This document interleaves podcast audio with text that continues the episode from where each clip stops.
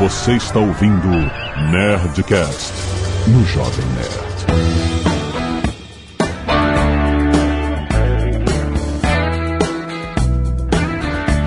Landa, landa, landa, nerds! Aqui é Alexandre Antônio Jovem Nerd, eu sou viciado em comida boa. Aqui é o Gai Gomes e eu estou viciado em encher o saco do Pirula. Aqui é o Pirula e eu estou limpo por só mais um dia. Nossa! É o André Souza. Que isso, cara? Tô cheirando. Agora eu entendi. Caralho, irmão. Que foi isso, cara? Nossa. Essa, essa é a sua visão de um viciado? Aqui é o Azagal e é assim que a gente conhece as pessoas. Né, cara? Caraca, eu tô comendo agora. Muito bem, nerd! Muito bem, estamos aqui com o nosso time de ciência para falar sobre os vícios. Qual é a parte da natureza humana que precisa, né, se, tornar adicta de alguma coisa, né? O que que acontece no nosso cérebro para que a gente sempre queira comer aquele brigadeiro na sobremesa? E-mails. Canelada.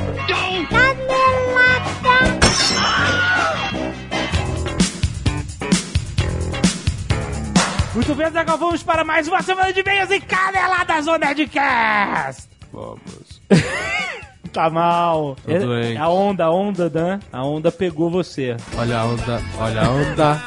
A nossa redação inteira do Jovem Nerd News ficou doente ao mesmo tempo. Mas eu não E tenho você contato pegou via. Nosso, nosso, nosso, nosso pessoal é remoto. Todo mundo remoto, mas mesmo assim. Peguei pelo Telegram. E eu. Eu fiquei doente, eu não quero botar a culpa, mas eu fiquei doente, acho que quando pe- foi em Brasília. Não, é. Eu fiquei mal assim que eu voltei você de Brasília. aperta a mão de 300 Mas eu lavo a mão. pessoas. Não, eu sei, mas não tem como. Às vezes 300 pessoas, alguém tá doente, tu pega. tu E o pega. Gaveta também ficou mal. Gaveta ficou mal também. Não, não sei. Tá no ar. que o Gaveta também foi em Brasília? é isso? Foi, foi no domingo. Eu fui no sábado e foi no domingo. É verdade, é verdade. Pode ter sido o ar-condicionado do carro, não sei. eu não peguei ainda, tô fudido, tô na mira. Ai, eu sou Tio próximo. Will. Muito bem, agora nós vamos falar da Nerd Store, porque hoje é o último dia da promoção Big Deals Nerd Store, rapaz! Que está trazendo aqui excelente negócio pra você que quer comprar o livro do Ozob Protocolo Molotov, por exemplo, Azagal. Se você comprar ele, mais o livro Lenda de Huff Gun, no volume 2, em vez de pagar R$ 94,80 na compra desses dois volumes, você paga R$ 84,90. Olha aí, né? Certo? Tem mais. Se você comprar o livro Protocolo Molotov mais a camiseta Ozob Tu é Babaca ou a camiseta Ozob Bitoca, qualquer uma das duas camisetas junto com o livro, em vez de R$ 119,90, que seria o pacote, você paga R$ 99,90 com os dois juntos, rapaz. 20 reais de desconto, legal. Ó, Tem mais se você comprar o busto do Ozob espetacular que vendemos na Net Store exclusivamente, obviamente. Você ganha o colar nariz de grana do Ozob, muito bom. muito bom. Ganha, é de graça, vai de graça. Toma, Não. é teu. Se ele comprar o bus. Se comprar o busto, exatamente. e não terminou ainda porque você pode comprar, se quiser, as duas camisetas do Ozob, que são a Toé Babaca Cara e a Bitoca. Se você comprasse as duas, sairia por R$ 139,90. Mas na promoção Big Deals você compra por R$ 99,90, Zagal. Ah, jovem, né? 40 reais de desconto no pacotão aqui, capaz. Muito bom. E se você quiser ver mais promoções, tem coisa, tem ainda protocolo Blue Hand, tem promoção Big Deal com camisetas lançamento também. Tudo que você encontra aí no link do post na nerdstore.com.br. Corre que hoje é o último dia, rapaz.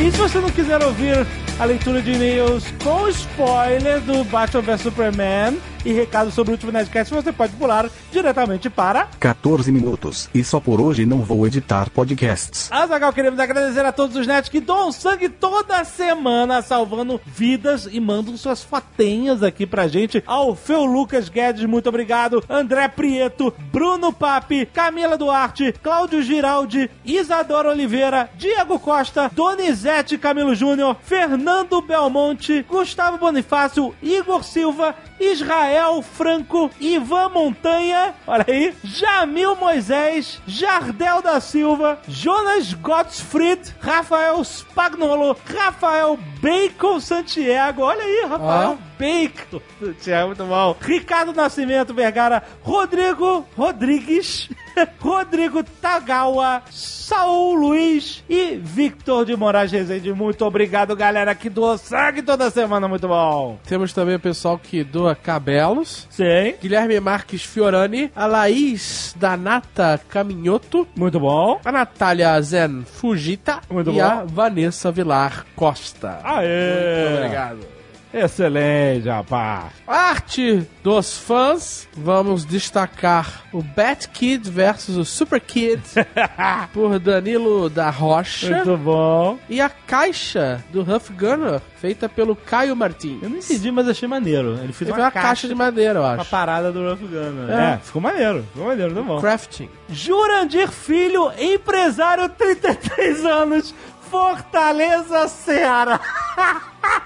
Não acredito. Tá bom. Ânimo. Ele não gosta de mim, mas escreve Mas no Nerdcast. e-mail. Exatamente. Cara mais inconsistente. Olha aí. Nobres amigos Alexandre e Azagal. Não, senhor. Seu Jurandir, filho. Sobre Batman vs Superman, a velhice é uma merda.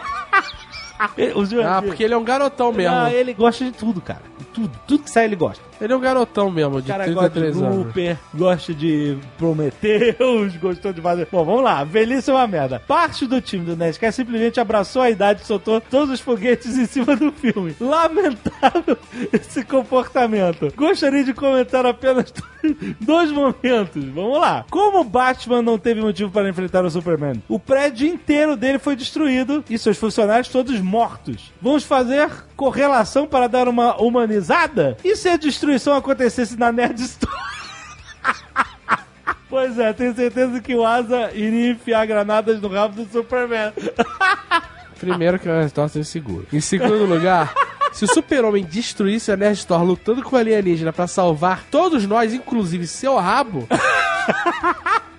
eu ia perdoar ele. Ah, olha aí. E olha aqui, Batman estava cego e o Alfred falou isso. Então, justamente esse é o ponto. Então, se o Batman tava cego, seu argumento em cima já não vale, O Júlio. Batman estava cego, cara. E, e a gente argumentou que o Batman não podia estar cego daquele jeito porque é um cara inteligente. Não, idiota. Bom, tudo bem. Ao ver Superman no chão pedindo pela vida da Marta, remete à cena inicial do pai pedindo pela vida da mãe dele. Nesse momento, ele enxerga a si mesmo como assassino com a arma na mão. Isso desestabiliza emocionalmente, transforma o personagem para a Liga da Justiça. Eu entendi o argumento, até falei que era um argumento lógico e que fazia sentido, mas, mas, se eles estão tudo com o Darkseid. Foi uma mudança E tão aí eles- brusca.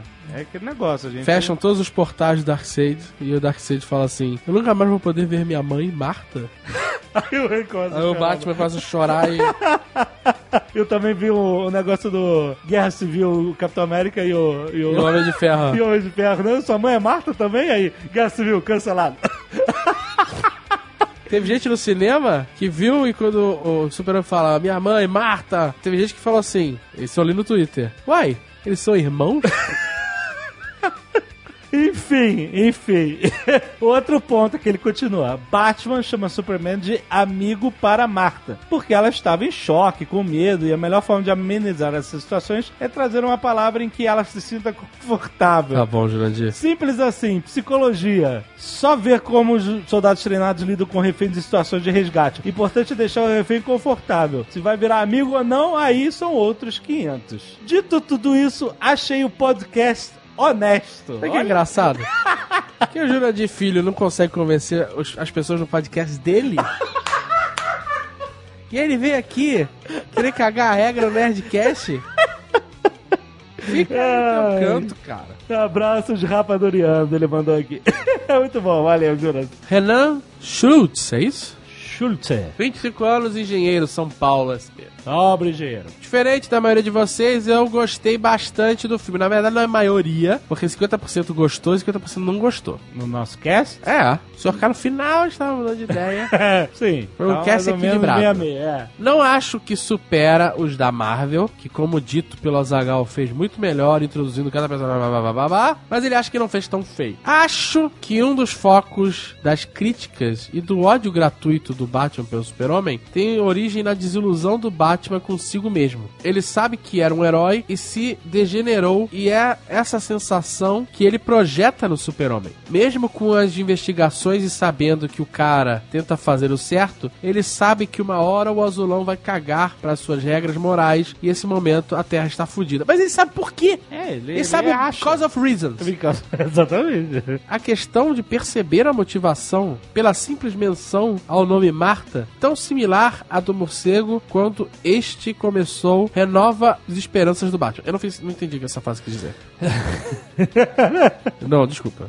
Houve uma inversão na qual ele percebeu que ao invés de o Superman se de- degenerar como fez o morcego, o Batman poderia se redimir agindo como um herói novamente. É, então, é, mas foi meio bizarro, foi muito rápido e tal. Mas, enfim. A partir do sacrifício do Superman, sua atitude heróica de dar a vida para salvar o mundo, o Batman recupera seu código moral Isso, eu entendi. Ok. e decide fundar a Liga. Ok. Não só pelo feeling de um ataque externo, mas também por saber que agora, se vier algum outro alienígena como o Apocalipse, que demandou os três maiores heróis da DC para ser derrotado, ele precisará de mais gente para reforço. Ah, é, é isso aí, né? Essa é a história que o Zack Snyder fez. É isso aí. Por fim, eu acho que o Lex Luthor é um personagem que ainda vai crescer. Nossa. Tá, quer dizer, então, ó, é- eu não entendo isso. Ok ele ter sido uma merda, se um dia ele vai ser bom? Não, ele é uma merda nesse filme. Se ele vai crescer, ok, a gente analisa outro filme. Até por isso ele foi retratado tão jovem. Neste filme, ele é mostrado como um gênio apenas em laboratório. Ele ainda não é o estrategista que ele vai se tornar. Estamos assistindo uma construção de personagem. Tá, mal feita pra caralho. É isso que a gente tá falando aqui. Com conhecimentos alienígenas e o tempo sozinho na cadeia, acho que ele terá a oportunidade de bolar um plano muito melhor elaborado. Sim, focado em especulação imobiliária. Todos esperamos isso. E que necessitará do desenvolvimento de suas capacidades manipulatórias. Só o negócio da Jujuba que não tem explicação mesmo. A Jujuba, cara. Demais. Eu tinha que ter botado a Jujuba na boca do Superman quando ele tava olhando Tinha. as fotos. Sabe, ele tava achando assim, meio, meio ajoelhado, né? Em vez de botar a mão assim do lado da cabeça dele, ele pega, vira aqui, ó. A Jujubinha.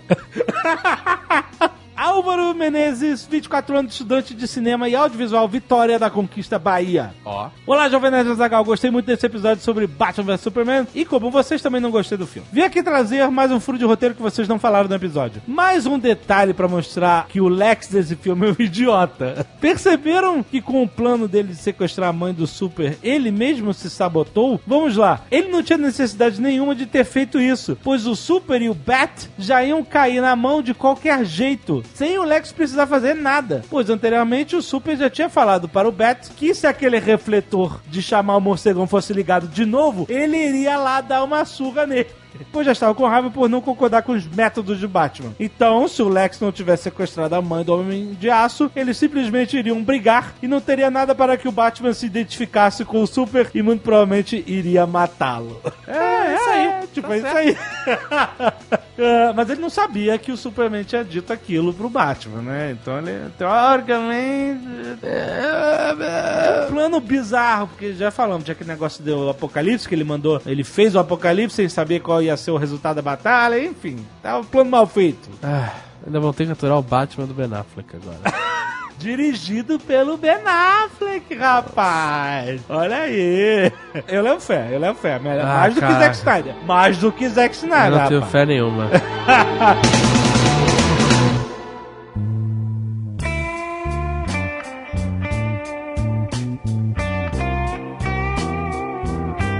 Deixa eu fazer uma pergunta pra começar. Um vício em drogas, como o André ilustrou bem, Tentei. Era isso a ilustração dele? Ok. e um vício em videogame, são o mesmo problema? Fisiologicamente, sim. Mesmo princípio, mesmo lugar no cérebro e mesmo processo químico, na verdade. A gente pode falar até que é uma dependência química. O brigadeiro também, né?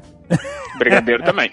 ah, meu Deus. E se o brigadeiro tiver premiado, mais ainda. que isso, né? Caralho, cara. O André se revelando. aí. É. E olha que quem mora em Amsterdã é o Caio. Mas as substâncias químicas que tem numa droga ou numa comida Pois é, essa que Ou é- num cigarro. Exato, exato. é, não tornariam um tipo de vício diferente? Não seria um vício. Porque assim, eu achava, sou ignorante, por isso eu achava, tô perguntando pra vocês, que o vício em substâncias, vamos chamar assim, ingeríveis ou consumíveis, Sim, tipo seria cigarro. um vício químico. Aham. Enquanto, sei lá, o vício em videogame e, e jogos, é, cassino, essas porras, seria um vício mais comportamental. Mas você tá dizendo que não é, é a mesma merda. Não, não. Não, não. Você tem esses dois tipos de vícios, mas eles partem de um mesmo princípio fisiológico. Esse é o ponto. Então, o mesmo princípio fisiológico, ele pode causar uma dependência química, e às vezes a substância química que você ingere, ela vai fazer com que seu cérebro tenha alguma configuração química que faça querer aquilo de novo, e às vezes algum comportamento faça com que seu cérebro tenha esse desequilíbrio químico também. Então, você tem esses dois, vamos dizer assim, esses dois outputs, esses dois tipos de vícios que você observa, mas no background, atrás assim das cortinas, é o mesmo princípio que tá rolando. Mas, ô. André, só uma pergunta. No caso, você disse que é o mesmo mecanismo fisiológico cerebral, certo? Sim, sim, tô falando de termos É, fisiológicos, isso. Existem algumas evidências de que o, o vício para determinados compostos químicos podem ter fundo genético. Ah, é? Sim, e, Você tem árvores genealógicas montadas com pessoas, sabe, que, que possuem relação. Você tem, achou em ratos alguns determinados genes que estão mais frequentes em pessoas mais drogadas com determinados tipos de drogas e não em outras. e sabe o que é interessante? Esse princípio, essa, essa configuração genética, ela é uma configuração que vai ditar como os teus receptores dos seus neurotransmissores fazem com a dopamina, por exemplo, que ele recebe. Uhum, E, então, sentido. alguns, exatamente. Então, algumas pessoas que têm uma predisposição, por exemplo, a, a não saber como absorver a dopamina, ela tem uma predisposição, que eles falam que é então uma predisposição genética, a desenvolver alguns tipos de vícios. Aí eu pergunto, existe a adicção, né? Pessoas que são viciadas, por exemplo, em drogas. Eu não sei se os termos são exatamente esses, eu não tô querendo ofender ninguém, só usando, usando os termos que eu conheço. Então, se a pessoa é adicta, pelo que eu sei, na minha ignorância, a adicção é uma doença incurável, em que o cara tem que ficar lidando com isso e resolvendo esse problema diariamente, né? Pro resto da vida. Um grupo de apoio, não sei o que lá. Por isso que o Pirula falou só por hoje. É, né, exato. né? O Pirula falou justamente o contrário, né? É, por- é, não, mais um. Não é, como é que é? Não, eu falei, eu estou limpo só mais um, é, por, é só mais um dia, tipo. É porque amanhã ele pretende voltar, né? Eles não falam só mais um dia, eles falam só por hoje. Mas ok, a questão é: tem gente que vai lá, usa droga e não consegue parar mais. Vira um viciado ou um adicto, como queiram chamar. Tem pessoas que usam droga e não necessariamente ficam viciadas e tem que usar constantemente. Às vezes param, às vezes usam recreativamente, às vezes nunca mais usam. Assim como tem pessoas que bebem e não conseguem parar, Aham. e tem pessoas que bebem socialmente, E- é, é. ou às vezes bebem uma vez na vida, outra morte, não sei o que lá, sabe? aham. Isso acontece também em outros comportamentos, como por exemplo o vício no jogo, ou o vício no videogame. Entendi. Eu acho que para responder, vamos entender primeiro como é que funciona um vício no cérebro. Assim, o nosso cérebro ele desenvolveu uma forma de recompensar a gente toda vez que a gente faz alguma coisa que garante a nossa sobrevivência. Então, por exemplo, toda vez que a gente come, toda vez que a gente faz sexo, toda vez que a gente foge de alguma coisa perigosa, a gente sobrevive e o nosso cérebro fala assim: olha, bom trabalho, vou te recompensar por isso. E o nosso cérebro aprendeu a fazer isso. Só que A recompensa, o que, é a recompensa? Vou te recompensar, mas o que, é a O recompensa? Jovem Nerd nunca fez sexo, ele não sabe qual é a recompensa. toda vez que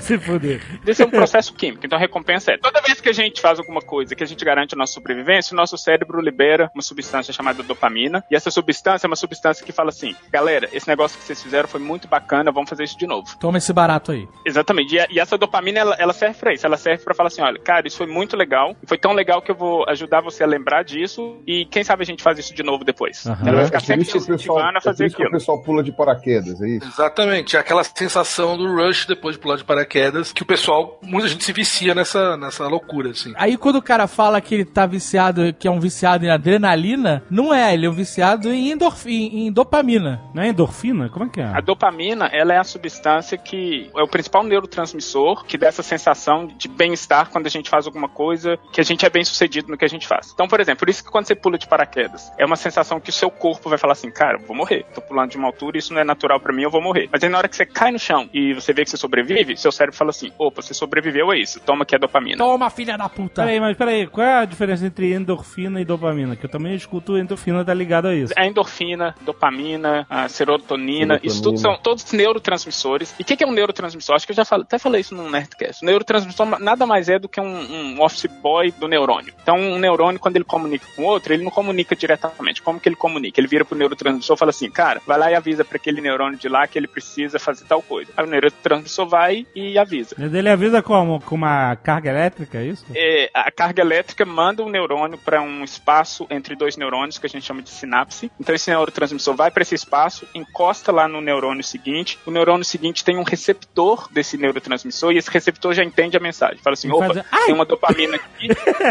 Totalmente. Botou aquele choquinho.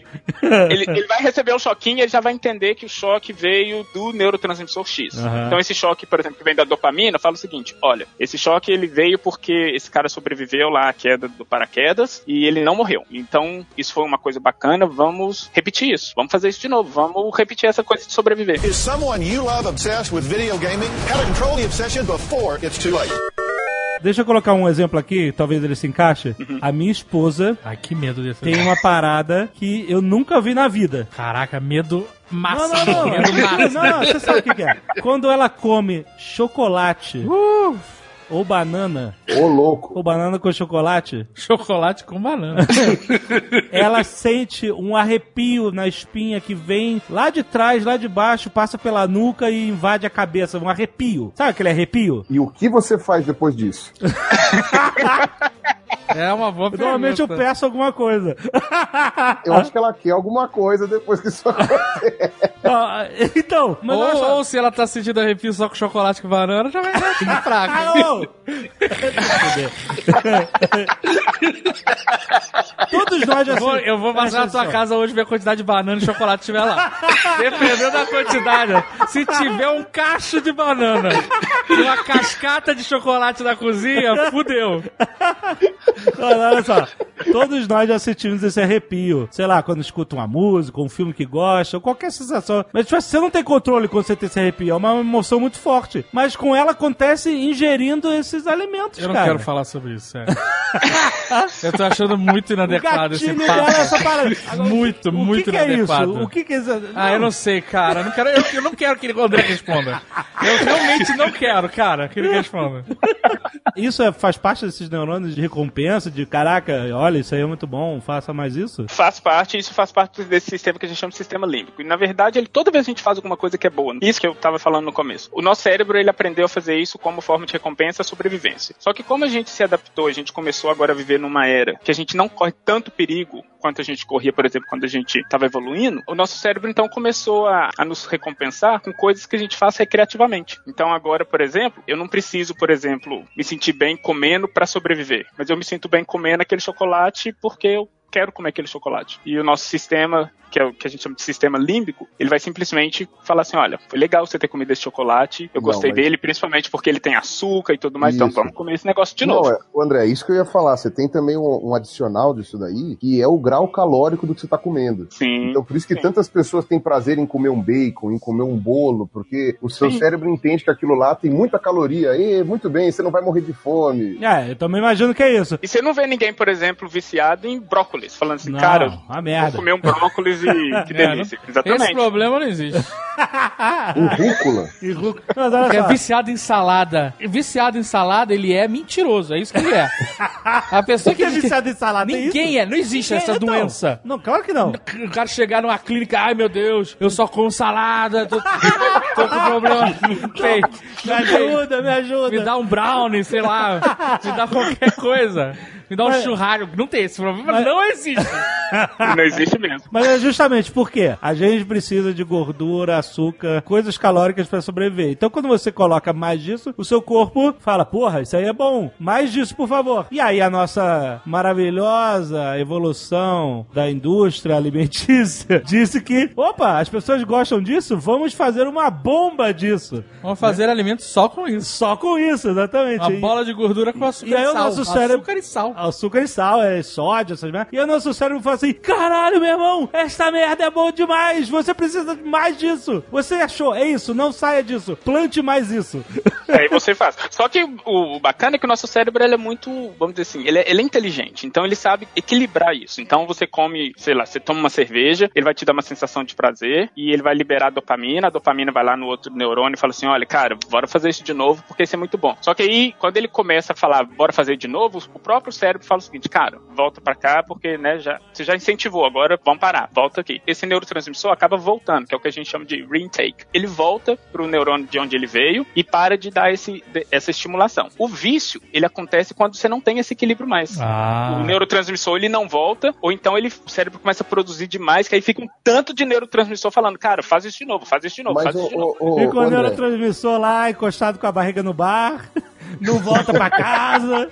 Fica É, lá, na mais um, mais um, mais um. O que eu tô entendendo é que o problema do- da pessoa que tem adicção ao vício é que ele tem neurotransmissores que são pilha errada. Não, É, cara, o palhaço. mas Não, Mas não, o- a história é mais feia que isso, mas daqui a pouquinho eu vou falar do, do que que na verdade a droga faz nessa sinapse ne- ne- é, do neurônio. É porque a droga afeta o cérebro, né? Fisicamente. Aham. Aí eu acho que entra uma diferenciação muito grande entre, por exemplo, uma droga que te causa uma alucinação, que te dá barato, de, por exemplo, do vício no, no jogo, em cavalos, ou coisa assim, que é mais pela emoção, né? Pela coisa de, ah, será que eu vou ganhar? Será que eu vou perder? né? Agora é a minha. Eu tô com sorte hoje e tal. Porque quando você fica doidão, né? Você tem, por exemplo, um, um rebaixamento da consciência, uma alteração de estado de consciência, né? Sei lá, você toma um cogumelo, porra, aquilo lá, você não pode dizer que é só a dopamina que tá agindo ali. Tem uma Olha você se coisa. comprometendo aí, Pedro.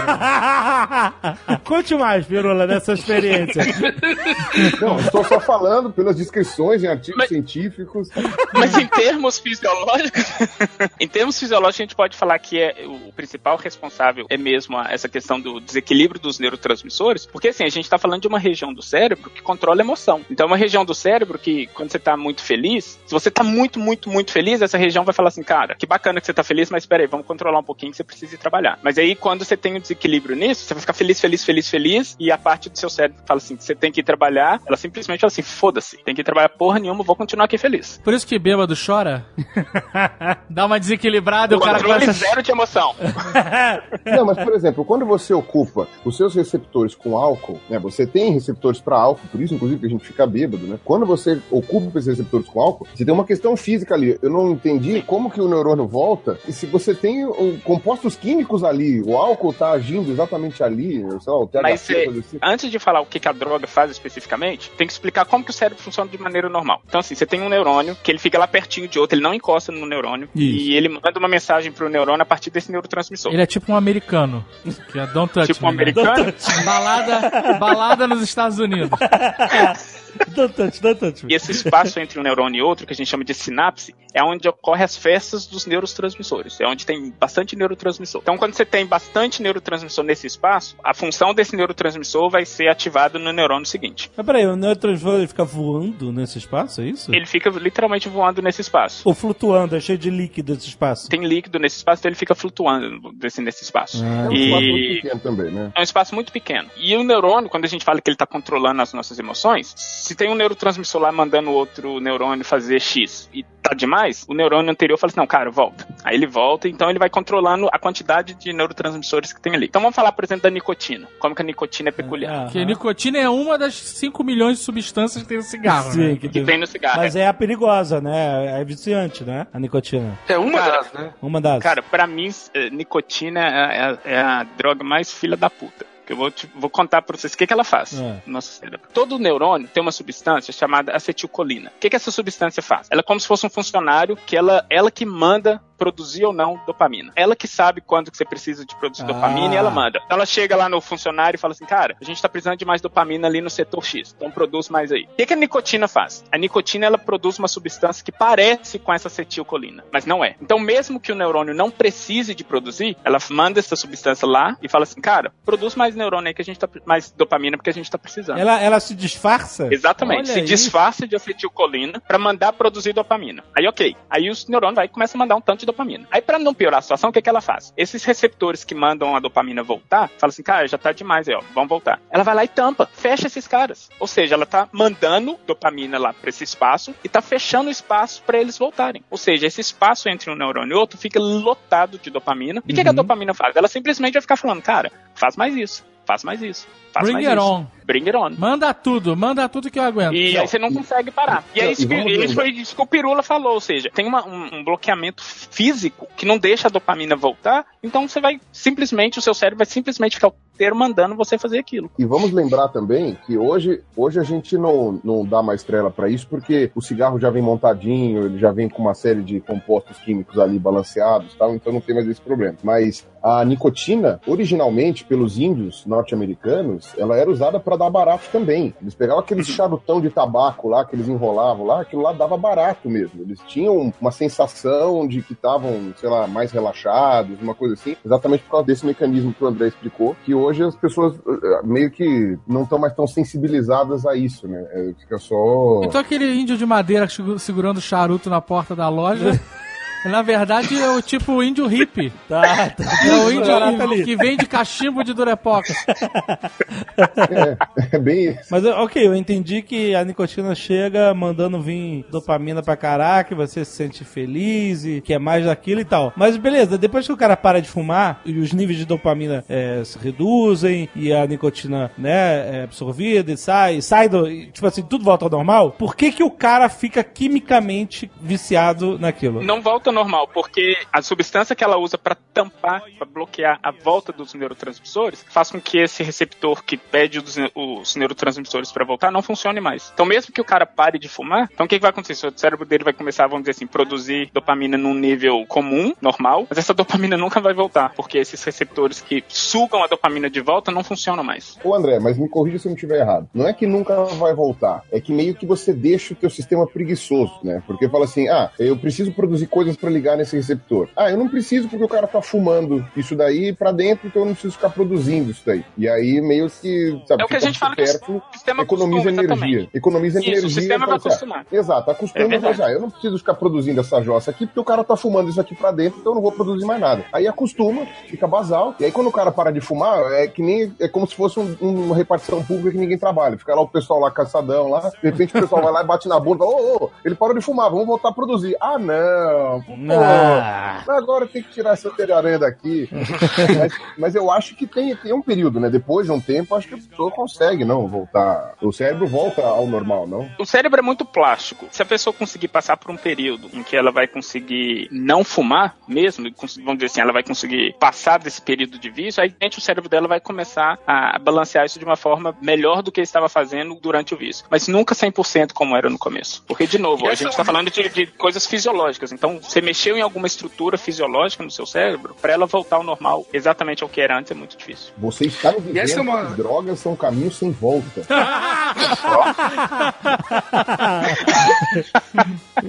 Is someone you love obsessed with video gaming? How to control the obsession before it's too late. A gente tá falando muito vício químico do cigarro, mas tanto ele quanto a bebida, mas principalmente o cigarro, ele tem um vício social, né? Da pessoa tá com cigarro. Isso, a Hollywood vendia isso pra caralho, né? Os cool guys e as mulheres fatais fumavam, né? E, e- Não, até o que o cara vai fazer no tempo que ele tá parado, né? Ele- a gente usa o celular, os caras fumavam. O negócio de fumar, tinha gente que usava pensar. Você pergunta uma coisa pra pessoa, ela não tem uma resposta imediata. Você tem um celular, você vai fazer o quê? Enfiar ele na boca? Não tem o que fazer. O cigarro, você dá uma tragada. Porque você não tem como falar e você tá pensando. Olha que maneiro. Eu já vi isso no Mas eu pensei em voltar a fumar cachimbo pra... Sabe qual é? Não é tão nocivo. E aí eu posso pensar enquanto antes de responder. É, mas você não vai ter esse trabalho todo do cachimbo. De quê? De Dá muito- cachimbo? dá muito eu tô trabalho. seguindo um cara no Instagram que faz cachimbo. Faz? Faz, fez um cachimbo com a cara do Gimli. Tô maluco pra comprar essa merda. Mas aqui, as propagandas de cigarro, tanto de cigarro quanto de bebida alcoólica, elas exploram exatamente esse ponto. Você nunca viu propaganda de bebida alcoólica, sei lá, mostrando é, um cara bêbado, caído e falando que assim, é isso que a bebida faz. Mas você vê o cara lá no meio das mulheres gostosas, aí na praia, e todo sarado jogando vôlei. É porque ele, eles tentam explorar essa ideia de que se você beber, na verdade. A não ser a propaganda do Martini Bianco. É sempre alguém tomando uma- um copo de Martini na cara. É sempre uma maluquice. Sabe qual é? Right now, Martini Bianco. Nossa, tipo- cara, assim, Você tá numa festa, todo mundo de branco, aí vem pá, um copo de Martini vermelho. Tu que porra é essa? A propaganda mais sem sentido do mundo, cara. Ah, as da Heineken agora estão se superando também, vai. As da Heineken agora estão bem doidonas. Acho que foi o Jacaré Banguela que falou isso pra mim. Tinha uma época que ele tava fazendo dieta antes de trapacear e fazer cirurgia. Pra passear. E aí ele falou que ele sentia a falta da balada de ter um copo na mão. Ele não podia beber por causa da dieta. E ele se sentia meio que deslocado. Parada social. É, porque tava todo mundo aí, ele ficava com um copinho, meio tiozão, sabe? é? Mexendo no uísque com o dedo, sei lá o que ele fazia. E aí, e ele falou, puta, eu fico meio, aí vou ficar com um copo de plástico com Red Bull, sabe? Ele sentia essa, essa parada, sabe? Esse deslocamento. Sim, sim. Então, existe um vício, entre aspas, comportamental também nessas paradas. É, não é à toa que existe cerveja sem álcool, existe cigarros supostamente sem nicotina, esse tipo de coisa, que é pra pessoa, por exemplo, ela suprir essa, esse vício social, então ela pode ficar lá com um copo de cerveja na mão ou fumando aquela coisa que não vai dar efeito nenhum químico nela, por exemplo. Que é só pra suprir essa carência. É, Exatamente. cigarro eletrônico, essas coisas, né? Não, eletrônico ele tem nicotina. Ah, ele tem nicotina. Ele tem. é. Ele só não tem os produtos químicos, a formol, o alcatrão, essa maluquice lá. Sei, sei. Bico de galinha, essas eles botam no cigarro. O cigarro e o nuggets, eles têm os mesmos ingredientes, você sabe. Nuggets é mais barato, é só acender o nuggets da próxima vez. chicken fingers, né? Compra o chicken fingers e fuma. Os índios norte-americanos obesos fumam chicken fingers.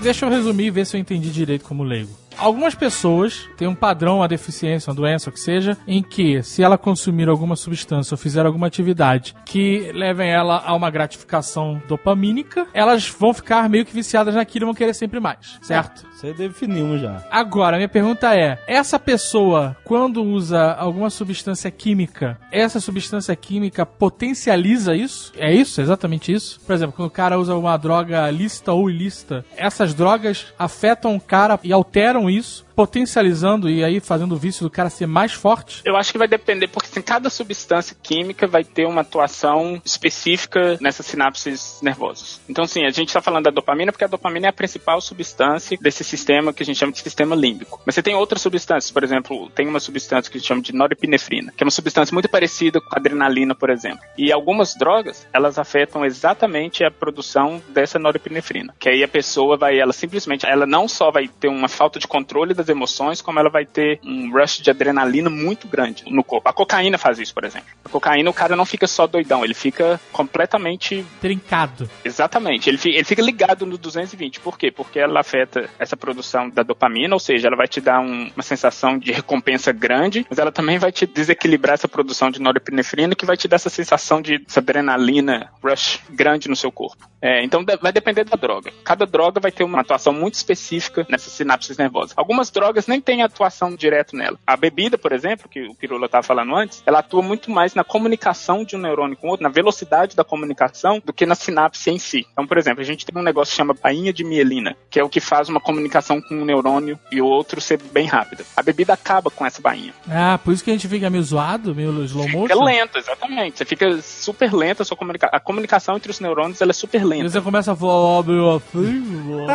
né? Por causa disso? Tudo fica mais lento por causa, justamente por causa dessa comunicação. Tanto E a, a parte sinceridade? de comunicação. do- Sinceridade. A sinceridade é muito real, cara.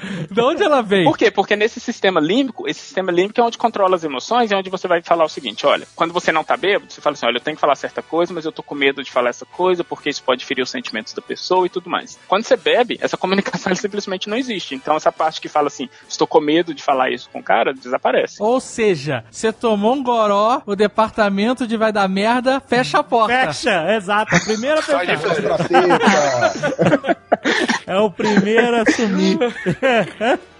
E o mais. E o mais interessante é o seguinte: esse dano que ele causa na baía de mielina, por exemplo, é um dano permanente. Ou seja, mesmo depois que você para de beber, muitas vezes a comunicação fica toda lenta, porque eh, já, já fudeu essa baía de mielina toda. Só que aí o que, que acontece? O cérebro começa a falar assim, cara, eu tenho que fazer alguma coisa para esse neurônio comunicar mais rápido. Então ele começa a produzir substâncias que vai acelerar a comunicação desses neurônios em momentos em que não precisa acelerar. Então você vê a pessoa, por exemplo, tremendo, a pessoa Ah. louca assim, quando ela para de beber. É exatamente isso. É, é literalmente um curto-circuito no seu cérebro falando assim, cara, vamos, vamos fazer essa comunicação ficar mais rápida, só que num momento que não precisa. E aí, se você beber, você, entre aspas, dá uma calibrada. Exatamente, seu cérebro fala assim, opa, agora essa rapidez, ela vai ficar, ela vai ser relativa quando você tá bebendo, porque você vai ficar mais lento. Então, assim, o que é muito rápido quando você não tá bebendo, vai ser normal quando você tá bebendo. Tem uma cena no filme Despedido em Las Vegas que mostra bem isso, cara. E o Nicolas Cage faz um alcoólatra agressivo, assim, terminal. Aham. Ele decide beber até morrer. E aí ele decide Vegas. beber até morrer, mas em um momento do filme ele fica, ele entra numa certa abstinência. Aham. Ele fica sem abstinência porque ele tá sem grana. Aham. E aí ele,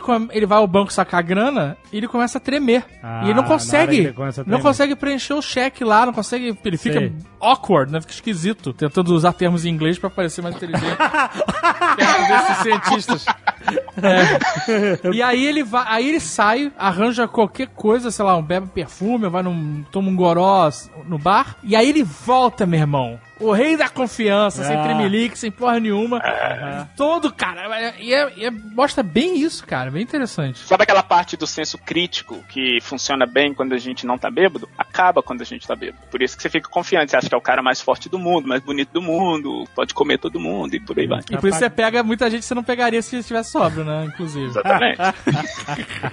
Mas é engraçado, você tá falando disso e eu, eu tava pensando, é por isso que a galera bebe pra ir pra night, porque ela se sente, né, mais confiante. Eu bebia e eu não sentia isso, cara. Eu nunca consegui passar dessa barreira, sabe?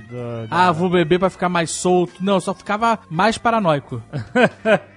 Agora tem o perigo todo é isso que o Pirula falou, que é, algumas pessoas elas têm uma predisposição genética, ou seja, os, os neurotransmissores eles vão ter uma predisposição genética a não serem produzidos de, de maneira equilibrada. Então isso pode ser perigoso para quem sai para beber, por exemplo, na night só para se divertir, mas se ela já tiver uma predisposição a ter um desequilíbrio, isso pode piorar. Pessoas que têm uma predisposição à depressão também, elas têm uma probabilidade muito maior a tornar um viciados, justamente porque, como o Caio falou, a depressão ela é um, um desequilíbrio nessa região, nesse sistema límbico. De novo, aquela parte do nosso cérebro que controla, que a gente não pode dar na cara do chefe quando ele fala alguma coisa, ela não funciona direito. Todo mundo já assistiu aqui aquele filme Um Dia de Fúria. Sim. Sim. O Dia de Fúria é basicamente o nome do filme tinha que ser assim: desequilíbrio no sistema límbico.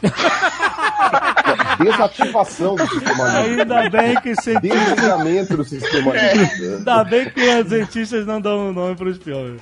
Ou então, sistema límbico, dois pontos, fui. Is someone you love obsessed with video gaming? How to control the obsession before it's too late.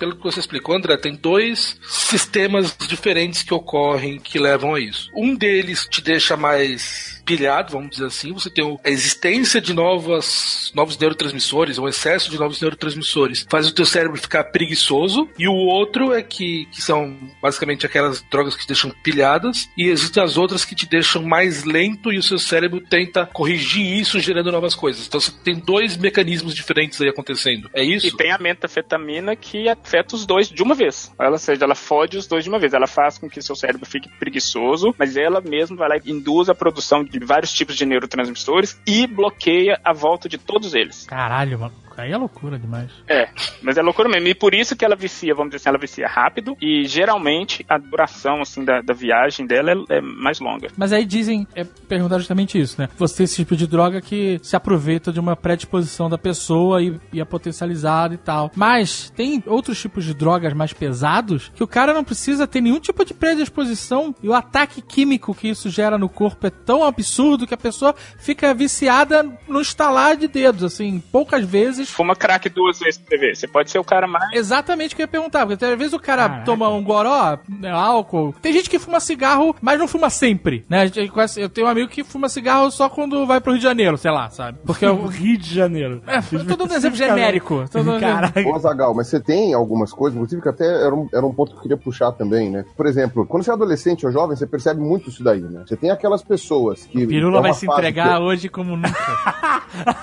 Teus haters, meu irmão. Teus haters vão ficar procurando você no check shops de São Paulo. Mas, por exemplo, quando entra na faculdade e tal, é uma fase que o pessoal bebe mais, fica indo no bar, termina a aula, vai lá já pra, sabe, pra dar uma descontraída, fazer um happy hour. Então é uma fase que as pessoas ingerem álcool com mais frequência, em geral. Né? Ainda não trabalham, sei lá, tem, tem todas umas questões aí, inclusive sociais. Então as pessoas ingerem mais álcool nessa daí, mas você percebe, por exemplo, que, sei lá, uma porcentagem X, depois arruma um emprego, depois, sei lá, enfim, desinteressa, é, o álcool não vai causar um vício. A pessoa simplesmente vai parar com o tempo, vai diminuir a quantidade, enfim. É, a não ser que a pessoa tenha plena disposição lá, né? Exato, tem gente que bateu, às vezes, sei lá, em seis meses já tá completamente dependente, assim, e não tem. Não é que bebeu mais que os outros, simplesmente, sei lá, você percebe que aquela pessoa ali tem algum, alguma coisa diferente que nela que fez ela ficar viciada mais rápido. Aí você tem essa outro tipo de, de droga que tipo crack. Fuma duas vezes, você pode ser o cara com o cérebro mais ajustado do mundo, tu vai pro caralho. O efeito de algumas drogas nessa parte fisiológica do seu cérebro, ela vai depender dessa predisposição e até do, de que o Pirula falou, dessa questão mais social. Porque isso também é um outro ponto que foi bacana o Pirula ter levantado, que é o seguinte: se a gente tem que lembrar que esse sistema de recompensa, ele tá ali pra te falar assim, cara, faz isso mais vezes porque isso é bom. Por exemplo, tomar muita cerveja só vai ser bom, às vezes, para algumas pessoas, porque elas estão numa situação tão deprimente na vida delas que beber a cerveja vai ser uma coisa muito boa, que é muito diferente de um cara que bebe talvez a mesma quantidade, mas que a vida dele nem tá tão ruim assim, então aquilo não vai ser tão bom assim. Então o sistema vai falar o seguinte, cara, isso foi tão bom que você tem que fazer de novo. Mas pro cara que tá com a vida uma merda, esse tipo de resposta vai ser muito mais forte do que pro cara que a vida dele tá normal, por exemplo. Esse fator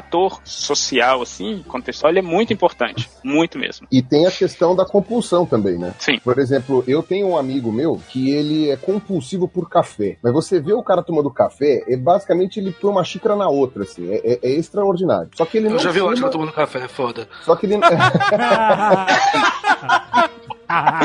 não, mas eu ia falar que ele não fuma nem bebe, então não pode ser o Atila, mas tudo bem. Caraca, Caraca, esse Nerdcast científico, quem não participa sempre se fode.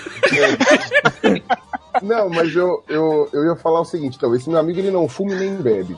Então eu fico imaginando, se ele fumasse e bebesse, faça ideia de como que ia ser, porque se com café ele gera um grau de dependência desse, eu faço ideia se fosse nicotina, álcool, sei lá, é, crack.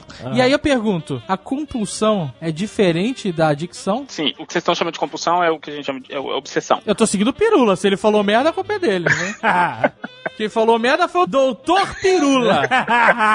Obsessão é diferente de vício. É diferente tanto em termos fisiológicos quanto em termos contextuais. E assim, uma coisa pode funcionar junto com a outra. Então a pessoa pode ser viciada em café e ter uma compulsão por beber café. Mas a compulsão geralmente ela tá ligada a ações ritualísticas. Peraí, compulsão ou obsessão? Eu acho que essa é a mesma coisa. A gente tem que só definir o que, que a gente quer, qual termo que a gente quer usar. Eu gosto da obsessão porque a obsessão, na verdade, é mais fácil de entender. Então é obsessão. Que é aquele cara que faz um, um tipo de comportamento sempre da mesma forma e não consegue não fazer daquela forma, não consegue não fazer aquilo. E isso está ligado ao nosso sistema que controla os nossos medos. Que basicamente o que acontece é o seguinte: se toda vez que eu saio de casa eu checo a minha porta duas vezes, se eu não fizer isso, o meu sistema que controla essa emoção que a gente chama de medo vai entrar em curto-circuito. Então eu vou ter que checar a porta duas vezes, porque senão o medo que isso vai me criar, a ansiedade que isso vai me criar é tão grande que eu não vou conseguir funcionar em outros momentos daquele dia, se eu não fizer isso. Isso é que a gente Mas chama de obsessão. Isso se aplica mesmo quando o cara vai fechar e abrir a porta 37 vezes? A mesma coisa. Eu já fui, eu já tive compulsão de limpar a mão, por exemplo. Eu tinha que limpar a minha mão, eu tinha um, um- aqueles hand sanitizers no meu gabinete, eu Ah, usava. paninho umedecido. Eu usava um pote, sei lá, de 350 ml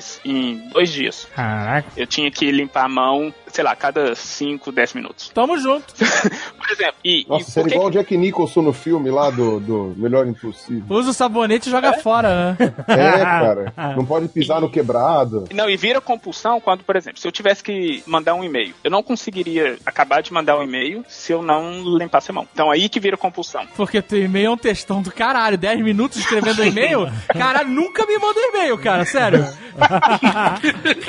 Is someone you love obsessed with video gaming? How to control the obsession before it's too late.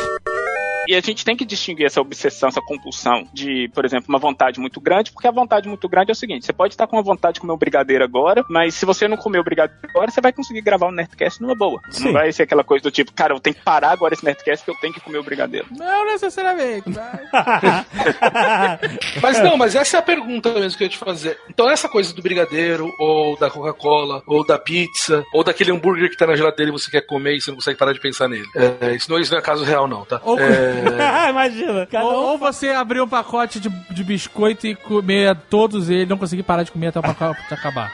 Então, isso aí é uma coisa que é mais o hábito ou é o vício que tá te pegando? É o comportamento químico que te faz pensar nisso ou é o hábito de recompensa de você fazer isso sempre, de você ter uma situação ruim e comer pra poder se sentir melhor, por exemplo? Qual dos dois efeitos que a gente tá falando aí? Eu sempre falo o seguinte: você vai distinguir se você tem uma vontade muito grande de alguma coisa, ou uma compulsão, ou vício, se você envolver dinheiro no meio. Ó. Então, por exemplo, se você tiver disposto a pagar, sei lá, dois mil reais só pra poder ter que comer mais um biscoito, o problema é mais sério. Caralho. Entende como? Dois mil Peraí, reais. eu tô. Como é, que Peraí, é, é cara. que é essa história? Vai Precisa me quebrar, calma.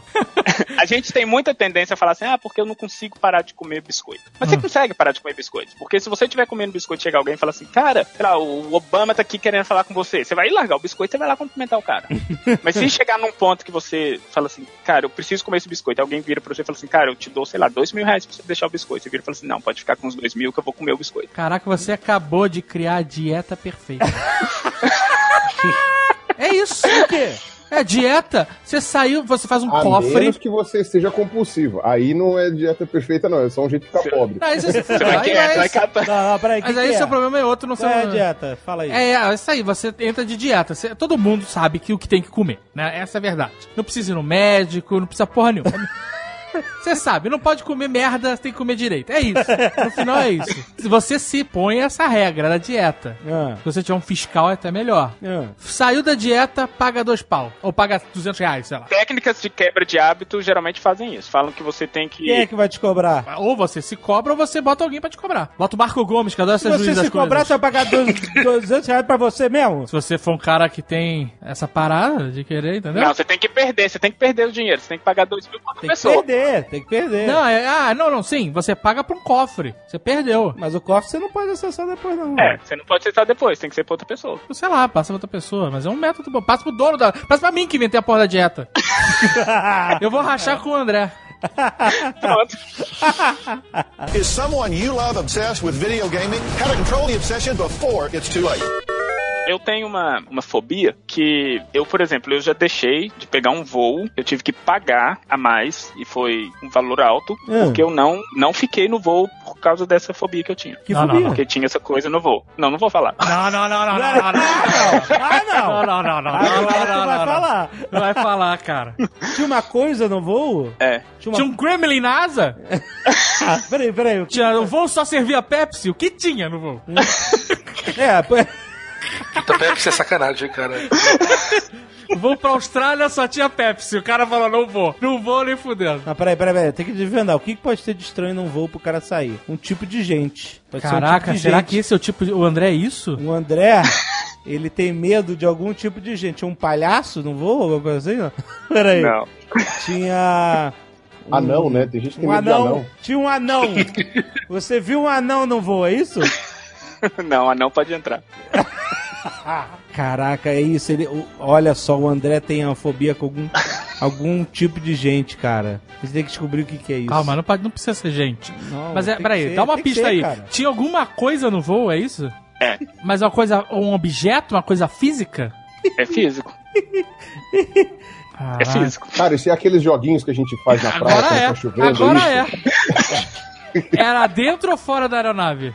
Dentro da aeronave, ela já tava taxiando, teve que parar, voltar pro portão pra poder sair. Caraca! Sério? Uma aranha? Tinha aranha no avião? só- Uma barata voando. Tinha cobra? Peraí, você só descobriu a parada depois que o avião já tava taxiando ou você tentou eu só vi encarar e. Ah, não, não, depois? não, não, nem tenta, nem tenta encarar, nem tenta. Você levantou, puxou a cordinha do avião, mandou, para essa porra! A aeromoça falou pra sentar, eu falei assim, não vou sentar. Vera Verão. Então, Caralho, cara, fala aí. taxiou, taxiou, voltou, eu desci, o cara falou assim, olha, você vai perder seu, você vai ter que comprar um outro ticket. Peraí, você problema. falaria pra gente e o Léo corta? É Não, posso aranha, falar, mas tem que cortar. Chama fobia, que é fobia. Ah. Cara,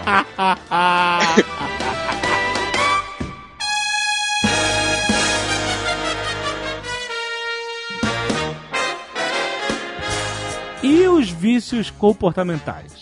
Cara que é viciado em sexo, viciado em jogo, Isso. viciado Celular, celular, é a parada mídias nova. sociais, Mídias sociais, videogame, videogame. futebol, futebol. Futebol. É, o cara não consegue, tem que ver o jogo, tem que ir em todos os jogos, vai Corinthians, sei lá, essa porra.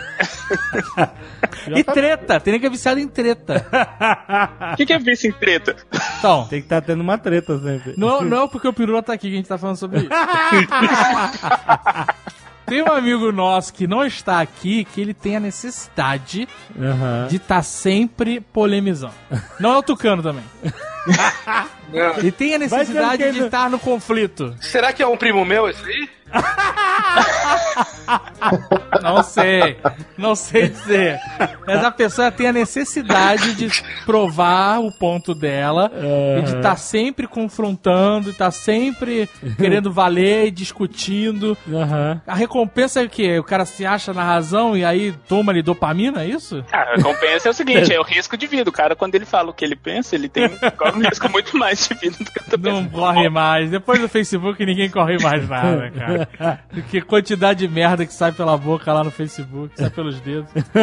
Aquilo que eu tinha falado no começo do programa, a parte fisiológica é a mesma. Porque assim, quando você ingere cocaína, a substância química causa esse desequilíbrio no seu sistema límbico. Às vezes esse desequilíbrio ele é causado naturalmente. Então, por exemplo, o cara que é viciado em sexo, em algum ponto da vida dele, quando ele teve relações sexuais, esse sistema límbico dele ele recebeu uma descarga tão grande de recompensa que ele simplesmente acostumou a ter uma produção grande de dopamina quando ele tá fazendo sexo, por exemplo. E esse desequilíbrio acaba perdurando pro resto da vida dele. Então por isso que pra ele, por exemplo, a necessidade de com alguém, de o cara tem um uma parceira e, e a parceira larga ele, ele logo assim, uma semana depois no máximo ele já tá querendo outra pessoa, é porque esse sistema límbico dele tá falando, cara, você precisa dessa recompensa porque a gente tá produzindo muita dopamina te pedindo pra você repetir esse, esse tipo de ação. Então assim, o desequilíbrio é o mesmo, só que um é causado pela substância química diretamente no seu cérebro e o outro geralmente por situações mais contextuais da vivência da pessoa. Eu vi um filme com pessoas com vício em sexo que é muito bom. Chama. É nem americano, é espanhol. Chama Entre las Piernas. É, é muito maneiro, cara. É maneiro.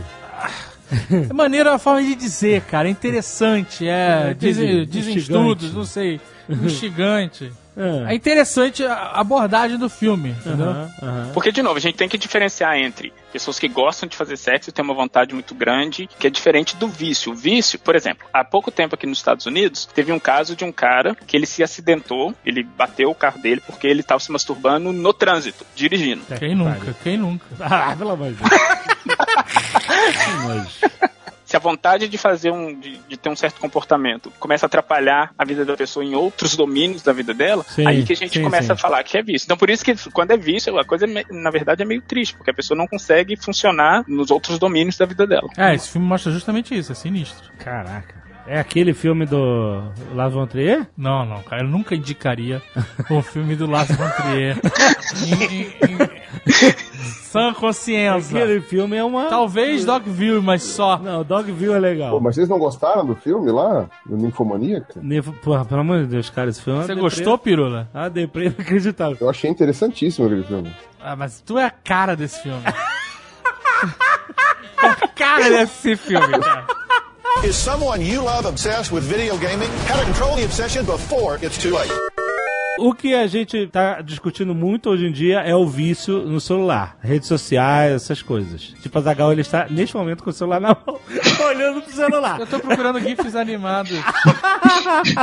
Então, a gente tá falando exatamente da, mesmo, da mesma área do cérebro, a pessoa que tem que ter. Isso não é uma- mais uma compulsão do que um vício? É mais uma compulsão, porque o que a gente chama, inclusive tem um termo que eles estão querendo adicionar ao dicionário de doenças mentais, que a gente está chamando de eye disorder, que é essa compulsão por tecnologia, ou por estar sempre mantendo informado. E isso, na verdade, é um transtorno de ansiedade. Porque o que acontece é o seguinte, quando a pessoa deixa de checar o e-mail, o que o cérebro dela faz é o seguinte, ela cria uma sensação de que ela está perdendo alguma informação, Uhum. e se ela está perdendo essa informação, ela não vai conseguir comunicar com os amigos e com os pares de uma forma efetiva, e isso vai fazer com que as pessoas pensem diferente dela, que ela não sabe o que ela está falando, por exemplo, ou seja, ela tem que checar o e-mail dela. E esse tipo de comportamento é muito comum. Ô André, só comentando, eu uma vez, eu, eu- uma vez não, eu conheço várias pessoas que têm isso com balada. Balada? É, se você convida ela pra sair, ela não fala não, porque ela tem a sensação nítida de que ela tá envelhecendo e perdendo a vida. Então ela precisa sair pra encontrar os amigos, pra fazer não sei o quê, pra dançar, para, enfim. A opção ficar em casa não existe. Às vezes ela tá morta, a pessoa tá morta, tá querendo descansar, mas Uhum. alguém convida pra balada, ela meio que é uma obrigação ela ir, que é, deve ser o mesmo mecanismo, né? Mas aí será que também não, não existe um pouco de vício social nisso? Não só a questão de se sentir velho, mas também a questão que os outros vão pensar da gente? É, mas é, é exatamente isso. Da gente não, porque eu não faço isso, mas nesse caso, pessoa.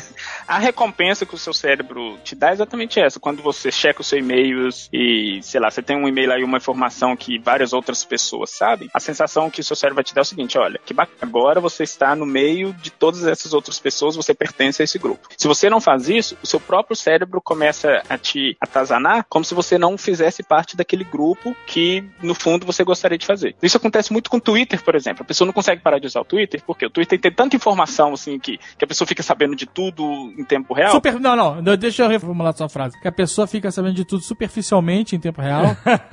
Mas, mas é a era da informação hoje. Hoje todo mundo sabe de muita coisa muito superficialmente. Tem uma parada que me incomoda pra caralho. É o seguinte: eu uso o celular o tempo inteiro. Não, eu não consigo ficar desconectado e tal. Só que eu percebi que isso está tomando um tempo produtivo que eu poderia ter. Vou dar um exemplo. Às vezes eu tô no Facebook, ou no YouTube, ou no Twitter, ou no grupo do Viber do Jovem Nerd, e eu poderia estar lendo, sabe? E às vezes eu tô no Facebook e não tem nada, só tem gato. 200 canais só tem gato, sabe? Só tem gato. Mas, assim, isso é tipo 365 dias por ano. No Facebook é isso, né? Não tem nada relevante. Mas eu entro na merda do Facebook pra olhar e aí fico olhando, não tem nada, mas sabe, eu não paro de olhar. Isso me incomoda pra caralho. Tanto que eu falei, vou desinstalar esta merda do meu celular pra parar de gastar meu tempo nesse sentido. Ele desinstalou, mas ele instalou de novo. Não, eu instalei de novo pra ver uma- um negócio e aí ele ficou, mas eu vou desinstalar agora.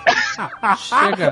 Vai, Azagal! Desinstala essa porra! Porque olha, só, o meu celular que eu vou mostrar pro Jovem Nerd, o Facebook nem tá na primeira janela. Aham, já tá sim. escondidinho Já Tá aqui. na segunda. Aqui, ó. Ó, Não clicou, vai? Cadê? segurou, Peraí. Tchau. clicou no X, Delete. confirmou, deletou, deletou! Deletou! Aê!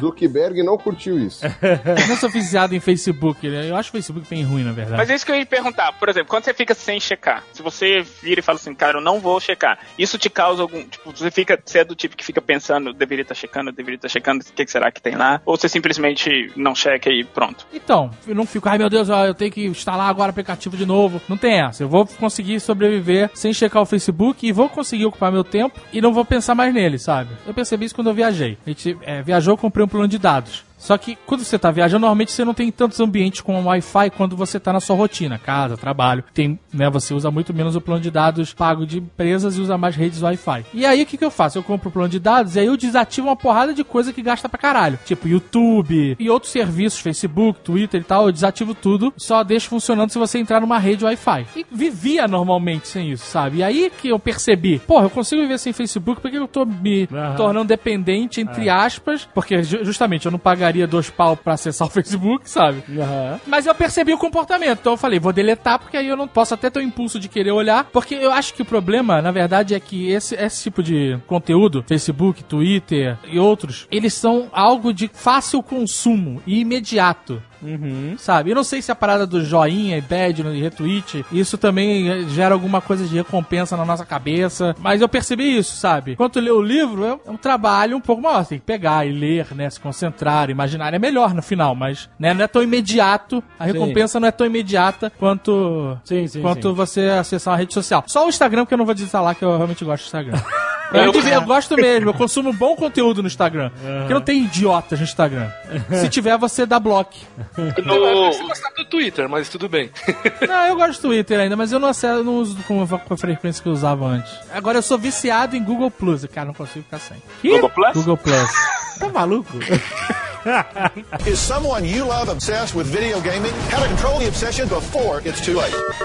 Dentro da área de psicologia, a gente não define esse tipo de compulsão por tecnologia como vício, justamente porque não existe ainda casos em que a pessoa, por exemplo, não consegue mesmo ficar sem checar o Facebook, por exemplo. Aquele caso em que, por exemplo, se você tirar o Facebook da pessoa, ela vai ter abstinência, ela vai tremer, ela vai desmaiar, ela vai. Não existe esses casos ainda. Mas existe a questão da compulsão. E um, isso que você falou é verdade, isso é um. toma um tempo danado. Você quer ser altamente pouco produtivo, é você ser altamente ativo nessas redes sociais. É, e porque quando você é altamente ativo nessas redes sociais, você é basicamente uma pessoa inativa. Porque você fica um tempão esperando alguma coisa acontecer, né? Isso, e você tá pegando essas informações de fácil consumo. E o seguinte, o nosso cérebro, ele demora muito a refocar a atenção em alguma coisa. Então, por exemplo, se você tá numa reunião e você tá prestando atenção na reunião, se o seu telefone faz um barulhinho e você... Você não precisa nem ler o e-mail, você só checa assim, vê que você recebeu um e-mail, sei lá, do Alexandre. Nossa, se eu receber o e-mail do Jovem Nerd, eu nem olho, sério. É. Mas só o fato de você dar essa olhadinha e falar, ó, recebi um e-mail e tal, isso vai desfocar a sua atenção. E estudos têm mostrado que, em média, você vai demorar de 10 a 15 minutos para refocar a sua atenção no que você estava fazendo antes. Olha aí que merda. Aham. Por isso que eu devolvi o Apple Watch. Eu- a, gente, a gente viajou, aí eu falei, entrei na Apple Store, não deveria, mas entrei. e aí, o Apple Watch tá na minha frente, bonitão. Eu É. falei, ah, eu vou comprar. Por quê? Porque nos Estados Unidos, É barato. podem falar o que quiser nos Estados Unidos. Tem a criminalidade, tem o Trump, tem, tem um monte de coisa errada lá, né? Tem o porte de armas, tem um monte de coisa. Mas, eles têm o return. que é o consumo sem medo. Aí eu fui lá e falei, eu vou comprar o Apple Watch, vou ver como é que é. Se eu não curtir, eu devolvo. Devolve. Eles me devolvem o dinheiro imediatamente, não é daqui a 60 dias, não é nenhuma. E- Então eu vou ver qual é. Isso, isso na América, ninguém vai tirar isso da América, nunca. nunca. Aí eu fui, comprei, vivi dias com medo do caralho, porque eu tinha medo do cacete de arranhar aquela merda e não poder devolver. Aham. E, cara, acabou a minha vida. Porque meu braço ficava o dia inteiro vibrando. Vibrando. Eu ficava o dia inteiro, parecia o senhorzinho malta, sabe? Toda mensagenzinha, todo e-mail, todo negócio, teu tim, tim, tim. E no final das contas, ele não fazia nada além de ficar replicando. Ele é um espelho do seu celular. É isso que é o Apple Watch, desculpa, gente. É um espelho e ele dá batimento cardíaco, que é outro problema que eu ficava o dia inteiro. Siri, batimento cardíaco. Eu devolvi o Apple Watch.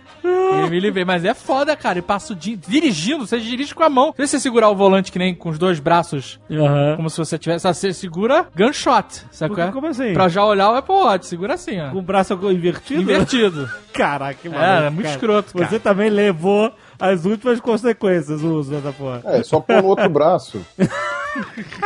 É verdade, né? O É, cara- só pôr no outro quando o cara é braço. doutor, quando o cara é doutor é foda.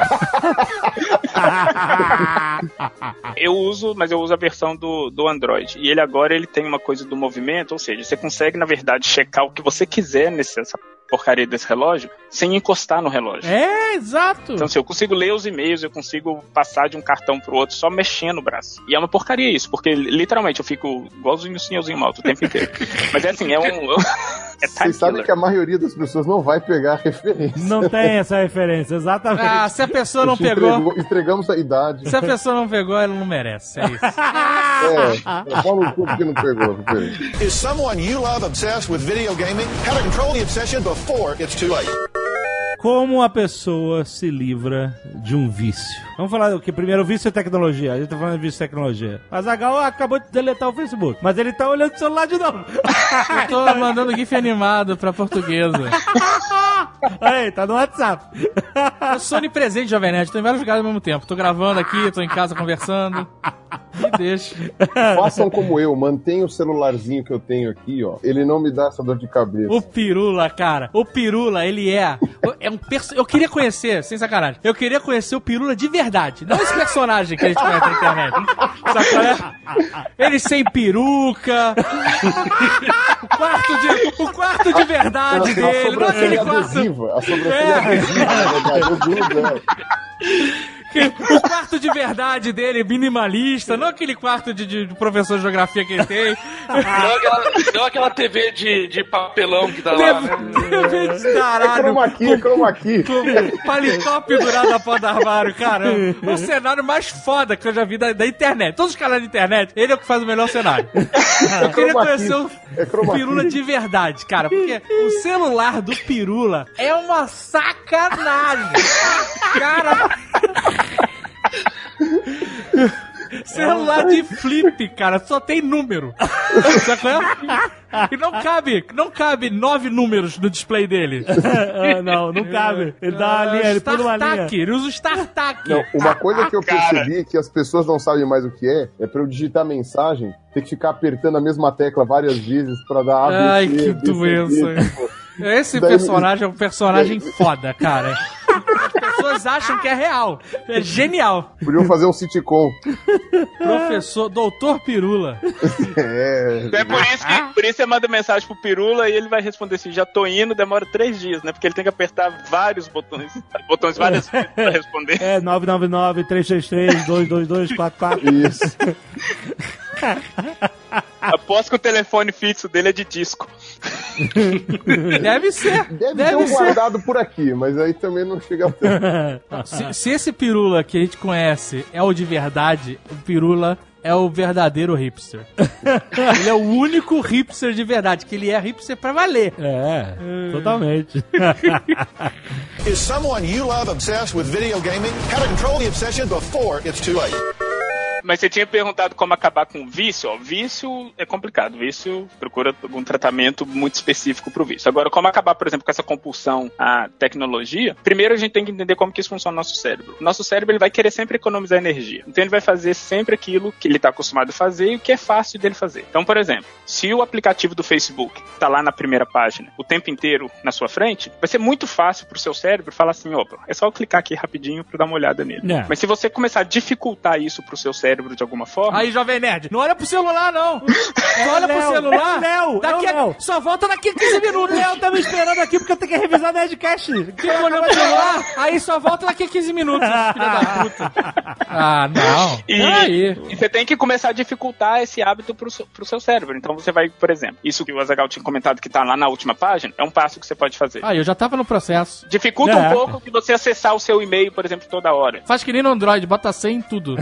Exatamente. que, que fica um pouquinho mais difícil. Agora, tem que ser planejado e se a sua compulsão é muito grande, tem que ser aos poucos. Não adianta, compulsão nenhuma, você nunca para de uma vez. Então, por exemplo, se você está acostumado a checar seu e-mail a cada 15 minutos, aí você vira e fala assim: a partir de amanhã eu não vou checar nenhuma vez no dia. Não adianta. Não é assim que você consegue. Aí, e-mail, e-mail é o problema. É, se você tá E-mail. acostumado a checar a cada 15 minutos, faça um plano. Olha, na primeira semana eu vou checar a cada 20 minutos. Na segunda semana, a cada 25 minutos. Porque aí você vai acostumando o seu cérebro a fazer coisinhas diferentes aos poucos, até que vai chegar uma- um momento que você vai conseguir checar, tipo, três vezes por dia, por exemplo. Aqui também é uma sacanagem, porra, aí não, né? aí vira, aí vira nossa expor que só responde e-mail de manhã. aí não. Ó, o e-mail pra mim é assim, eu desativei a notificação por push, É. sabe qual é? Você tava com três. O Azagal ontem tava com três notificações. Tu mandava um e-mail dele, fazia três barulhos diferentes. Pulim, tlim, prá. Não, porque eu tava Do testando, eu tava testando aplicativos diferentes, é por isso já três. Cada e-mail eram três barulhos. Mas olha só, eu normalmente desativo a notificação do e-mail porque eu checo o e-mail mais rápido do que a notificação. Como assim? Eu acesso tanto o meu e-mail É. que a notificação ela não me acompanha. Quando eu recebo a notificação, eu já vi a mensagem. Aham, entendi. E eu já não recebo quase e-mail nenhum, eu nem sei porque eu checo essa merda. Tá tudo no Trello. Então, olha aí, esse foi um avanço. Vou apagar o meu e-mail também. Vou apagar um dos sete aplicativos de e-mail que eu tenho.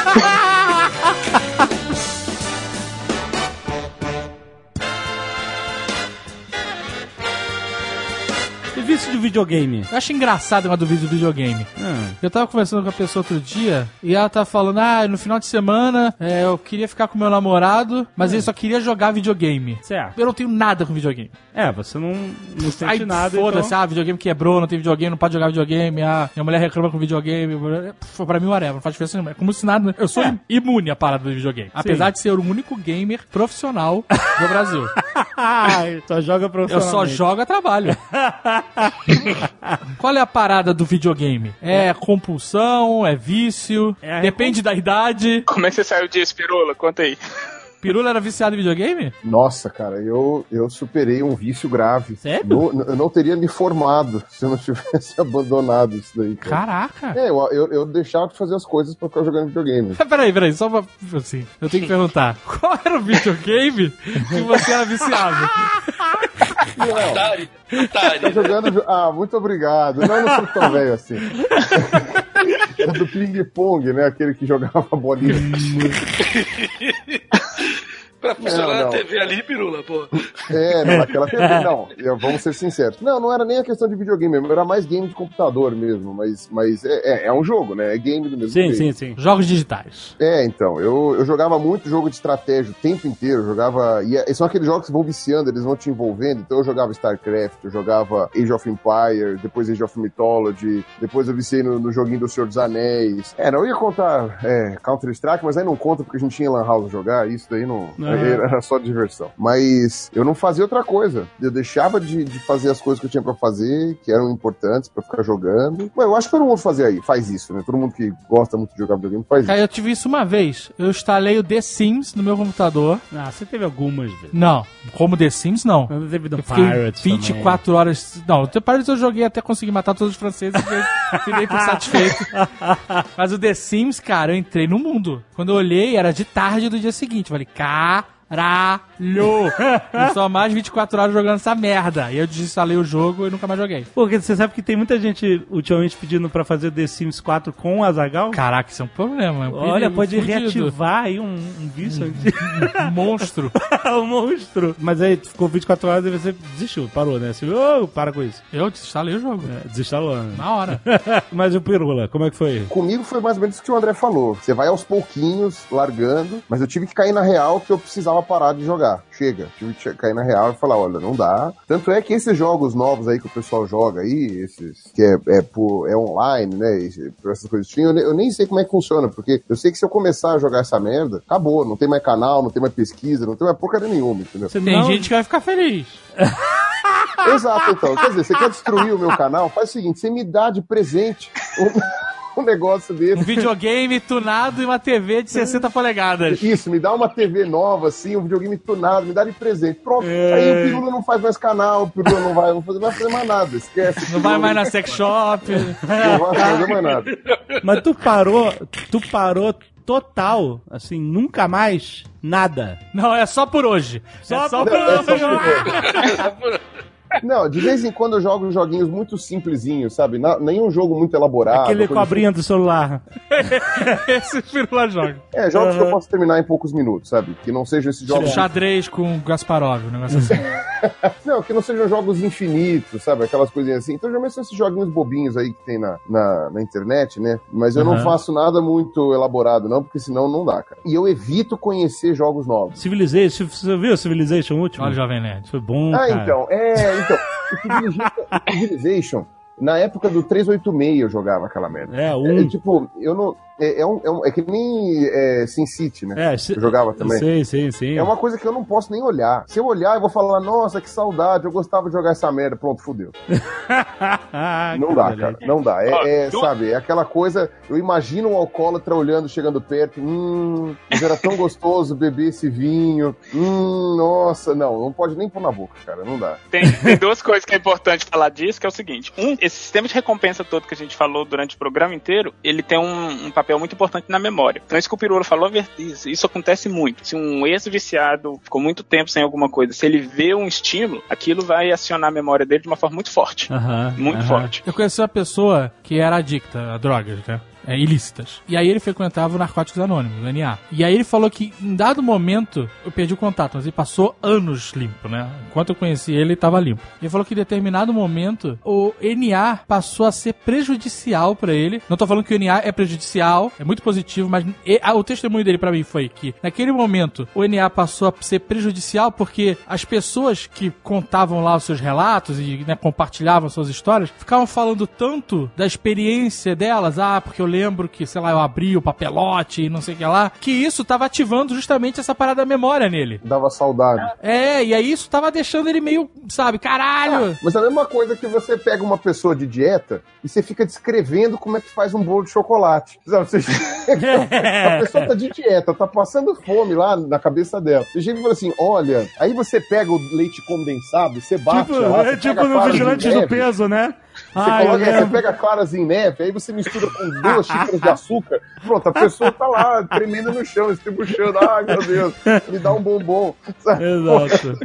Exatamente. E o outro ponto é que a gente não mencionou, mas esse sistema de recompensa do nosso cérebro, ele fecha o nosso lobo frontal, essa região que a gente tem na região assim, da nossa testa, que é onde se dá o processo de tomada de decisão. Eles não chamam lobo pré-frontal? É, pra- na verdade o lobo frontal ele é todo, ele vai da testa até mais ou menos o meio assim da sua cabeça. Aí você tem dentro do lobo frontal você tem essas divisões do pré-frontal, o suprafrontal, aí você tem essas divisões. A tomada de decisão como um todo, ela se dá no lobo frontal como um todo. Os holísticos chamam de terceiro olho.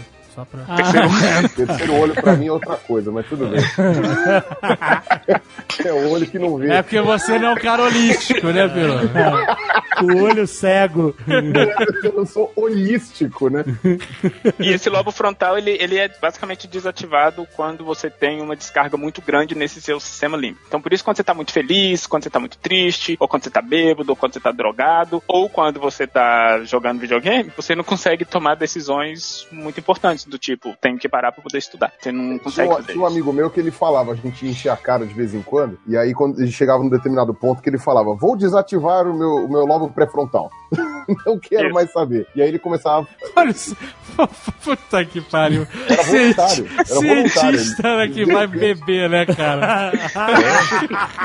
É o que Big Ben Theory, né, cara? Is someone you love obsessed with video gaming? How to control the obsession before it's too late.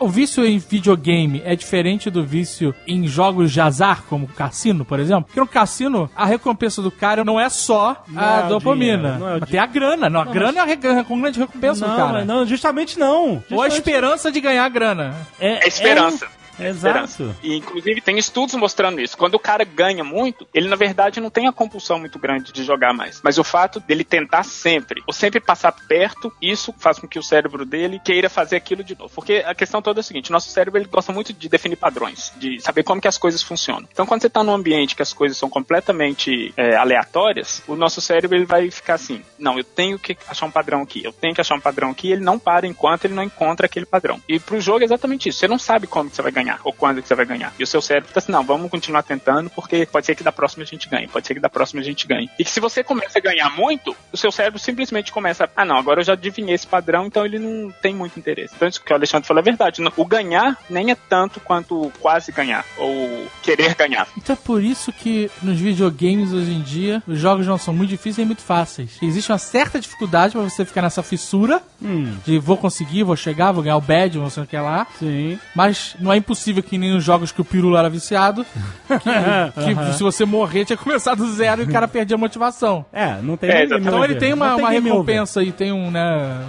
É, é. Azaghal, não existe mais game over. A não ser um jogo indie, coisa rara e tal. Mas, Mas, mas as pessoas criaram novos game overs. Que antigamente zerar um jogo era justamente fazer o game over, né? Era. Ah, na, na- na década de 80, 90, quando você chegava no final, caralho, zerei o jogo. a gente parada. zerar porque você zerava o, o placar de pontos, né? É, é isso. caraca. Mas, mas tinha um limite você se orgulhava de chegar nele. É isso que eu tô falando. Certo. Hoje em dia não tem mais limite. Não, tem uma história do jogo você chega no fim dela. Mas você tem o negócio do platinar, Esse é o desafio. que é fazer o jogo Fazer sem ganhar morrer, todos os achievements escondidos do jogo e tal. Você... Tem uma tonelada de achievements a todo momento você tá recebendo um achievement novo que é pra poder te deixar ligado nessa vontade. Você não esquece dela. É muito bem pensado. Então, um vídeo de videogame é que nem cassino. É, ele tem um sistema de recompensas bem, bem Cassino eficiente. sem prostitutas, é isso. é, você não tá apostando dinheiro. A não ser que você jogue no lugar certo. Na minha época eu só jogava, eu só queria, eu só queria zerar o Street Fighter só pra saber se era verdade que o Ryu comia Chun-Li. Só pra isso. Que que Essa era a isso? única curiosidade que eu tinha. Minas Gerais. Minas Gerais é foda. mas, mas quem joga videogame ou quem vai no cassino é viciado ou é compulsivo? Geralmente compulsivo, se bem que hoje em dia a gente tá começando a definir isso como uma desordem comportamental e algumas pessoas elas já estão sendo diagnosticadas como viciadas. Mas de novo, porque elas estão tendo um desequilíbrio fisiológico com relação a jogo. A querer jogar. E esses são os, os viciados mesmo. Mas até hoje, o que está atualmente, a nomenclatura de desordens é uma desordem de ansiedade que a gente chama de compulsão. Então é um jogador compulsivo. Que ele não consegue parar de jogar. Então, aí eu pergunto a você, mas e aquele cara que a mãe deletou a conta no, sei lá, World of Warcraft e ele teve uma reação exagerada? Um pouco exagerado. Esse cara é viciado? Mas na Coreia, que tem até um, um ministério separado só pra tratar desses casos, né? Teve vários casos de, de, de adolescente que morreu. É. Trombose. Morreu de inanição. Não, tem que ir mal de trombose, cara. Não, É, é, não, também mas tem. você imagina o cara morrer de inanição. O cara esquece de comer e não come. Caralho, e o cara, cara. vai lá, quando chega lá, o cara tá lá. "Ah, Caveirinha. A gente acha que não existe caveirinha, né? Eu tava andando no dia do brinquedo Piratas do Caribe e eu ficava pensando, caralho, como essa caveira tá segurando o leme do navio ainda? Como o cara morreu assim? Ele era coreano? né? Você Ficou na abre a porta compulsão. do cara, tá o esqueleto do cara jogando videogame. É, porque- isso aí, é meio isso aí, cara. Sinistro. Caraca. E aí, mas isso é vício. Isso é vício, não É, pode ser eles- compulsão. Eles têm, eles têm o tratamento disso. Se o cara deixa de comer, é, é como tu falou aí, ô, É, é ô André. saúde- é vou sair do avião mesmo que eu tenho que pagar outra passagem. É questão de saúde pública lá. Eles cuidam, o governo paga tratamento pra isso, pra vício, videogame e internet. Chegou nesse ponto, é vício mesmo. Se o cara não consegue parar nem pra comer, ele tem um, desequilíbrio fisiológico muito grande. Ou ele não tem nada melhor pra fazer na Coreia, né? Também pode ser isso, né? Sei lá, sai de casa, ai, quais são minhas opções? Ah, prefiro jogar videogame. Tem muita gente que acaba trocando um vício por outro, que não é uma boa saída, né? Não, não. Porque é como se fosse uma distração pra aquele vício, mas na verdade ela, ela não tá se livrando da, da parada, do, do- do- do problema, da raiz do problema mesmo, né? Mas é interessante que a melhor forma de acabar com um hábito negativo não é evitando aquele hábito, e sim começando um novo hábito Positivo. positivo. Em princípio, começar a fazer uma, criar um outro hábito é uma forma de acabar com um hábito antigo. Só que o que às vezes as pessoas confundem é, ah, eu vou, eu quero parar de fumar, então pra, toda vez que eu for parar de fumar, eu vou chupar uma bala. Aí o cara, depois de três anos, ele tá gordo, porque ele não consegue mais parar de chupar bala. É porque parou de fumar também, a pessoa dá uma engordada, né? Quando para de fumar. Ainda bem que eu não fumo, maluco.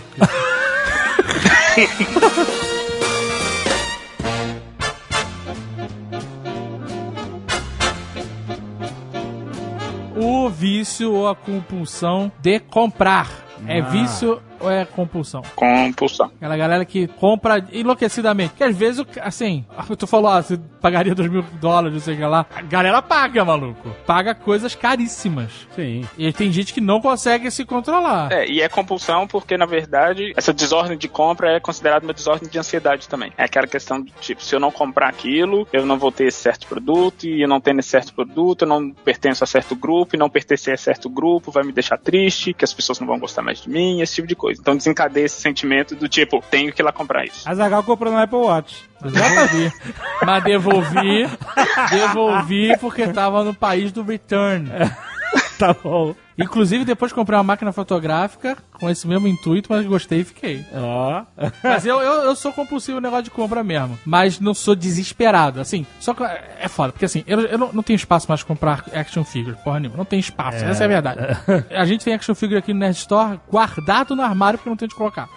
Mas quando eu entro numa loja de action figure, cara, é assim, eu quando tô aqui, eu tô normal, tô tranquilaço, não tô nem pensando no action figure. Aham. Quando tava na época do Hobbit lá, que teve o Dying, eu fiquei pensando na action figure do Dying. Mas tu comprou já. Calma, porque.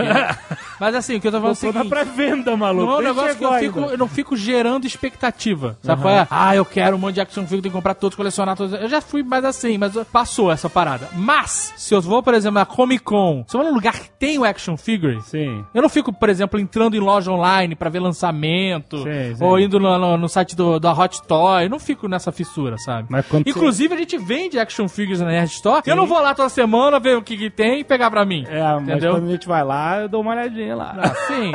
Mas eu, eu, sou, eu não vou. Não é uma parada que tá urgente e Sim, pulsante não é urgente, dentro de não mim. é urgente, é. Mas quando eu entro numa loja que tem uma porrada de action figure, ou eu vou num evento como a Comic Con que tem uma porrada, aí me. Puta, cara, aí é foda. E eu começo a perceber, ainda mais quando você vai num lugar que tem muita oferta, eu começo a perceber literalmente aquele demônio O demônio. demônio do consumo agindo, sabe qual é? Eu começo a comprar qualquer coisa só pelo fato de adquirir alguma coisa, sabe? Eu- Aquele boneco do Bozo. Eu comprei aquela merda porque eu tava na fissura fodida de comprar qualquer coisa. E acabei comprando o boneco do... Mas, mas o boneco do Bozo já foi o demônio, sabe qual é? Aham. Já no meu cangote ali. Olha o bonequinho do Bozo. Sabe qual que é o nome desse demônio? Não sei. Demopamina. Mas a questão toda, olha só, toda vez que a gente faz alguma coisa que a gente registra na memória, a nossa memória registra emoções também. Então toda vez que você compra esse action figure, você se É, sente bem. é. Quando você lembra disso, você lembra exatamente das emoções que você sentiu quando você comprou aquilo no passado. E aquilo vem com força, falando assim, cara, compra de novo, compra de novo. É verdade, é verdade. Pura verdade. E vem cá, a carência de plástico. Isso existe? Plástico? Carência de plástico. Carência de plástico? Como assim? É o cara que supra as carências dele passando cartão de crédito. Você. Ah, eu achei que você ficava mastigando plástico em casa. Tipo, hum, meu plástico.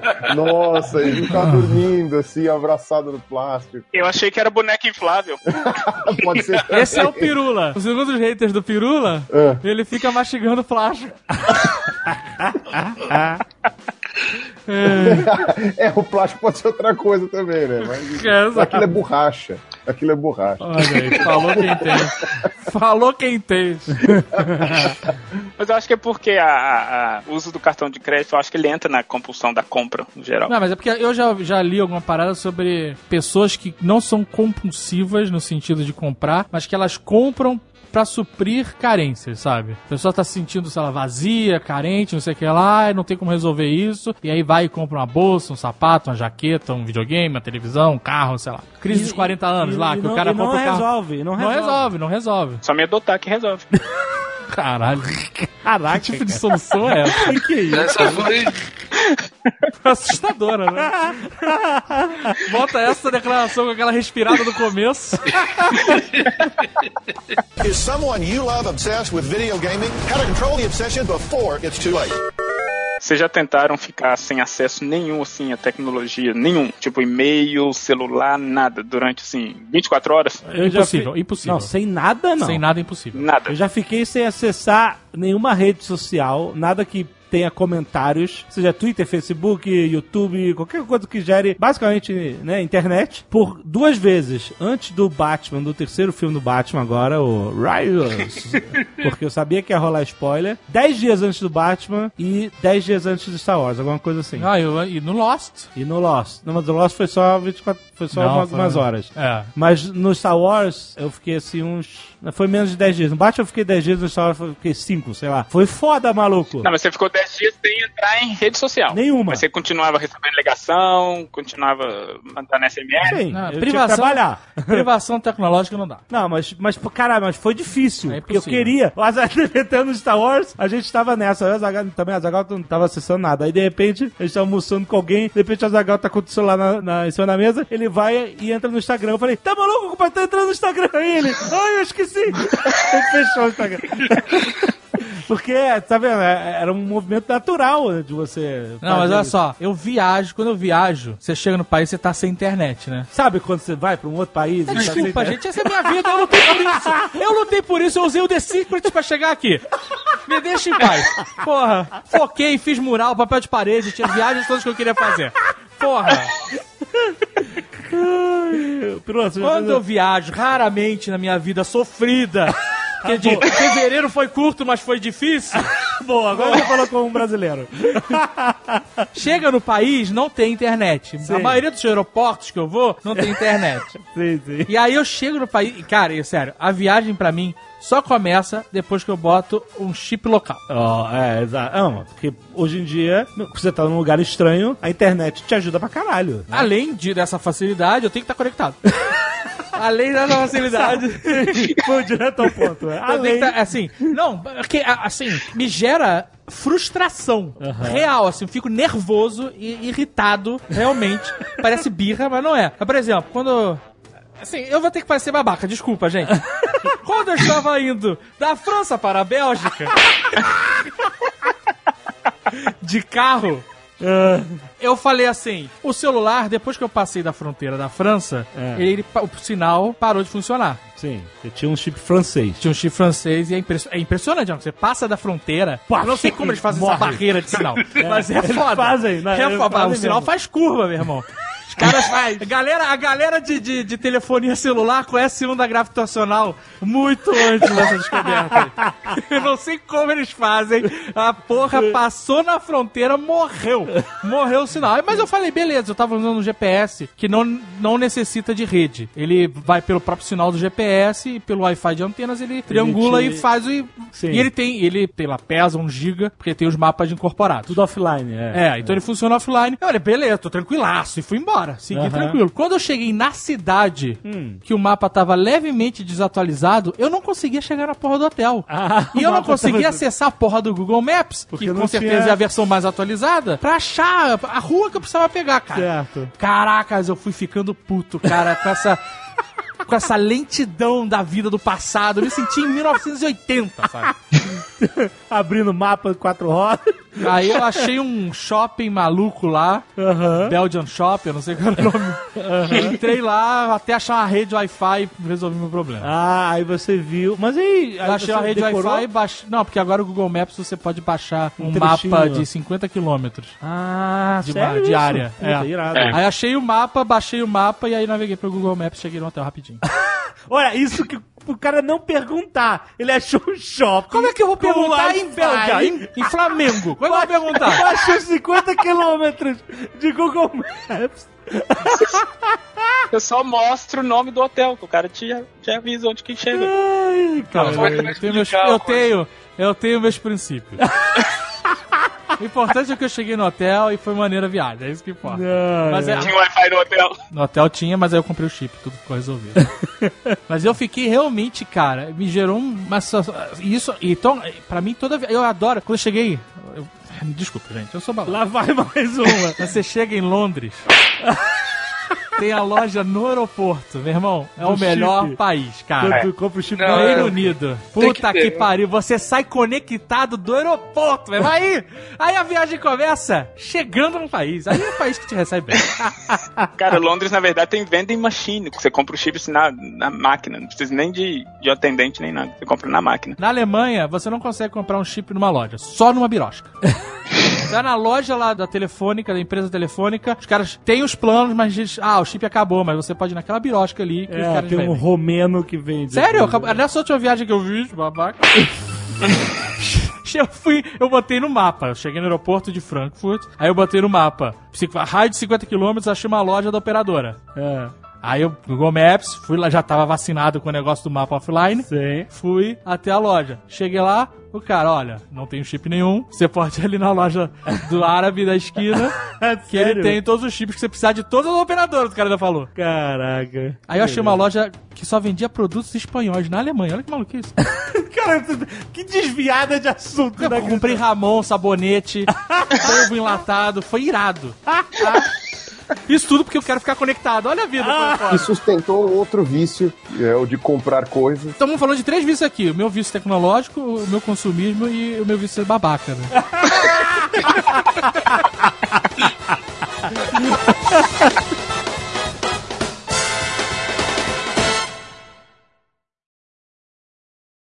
Este Nerdcast foi editado por Radiofobia, podcast e multimídia.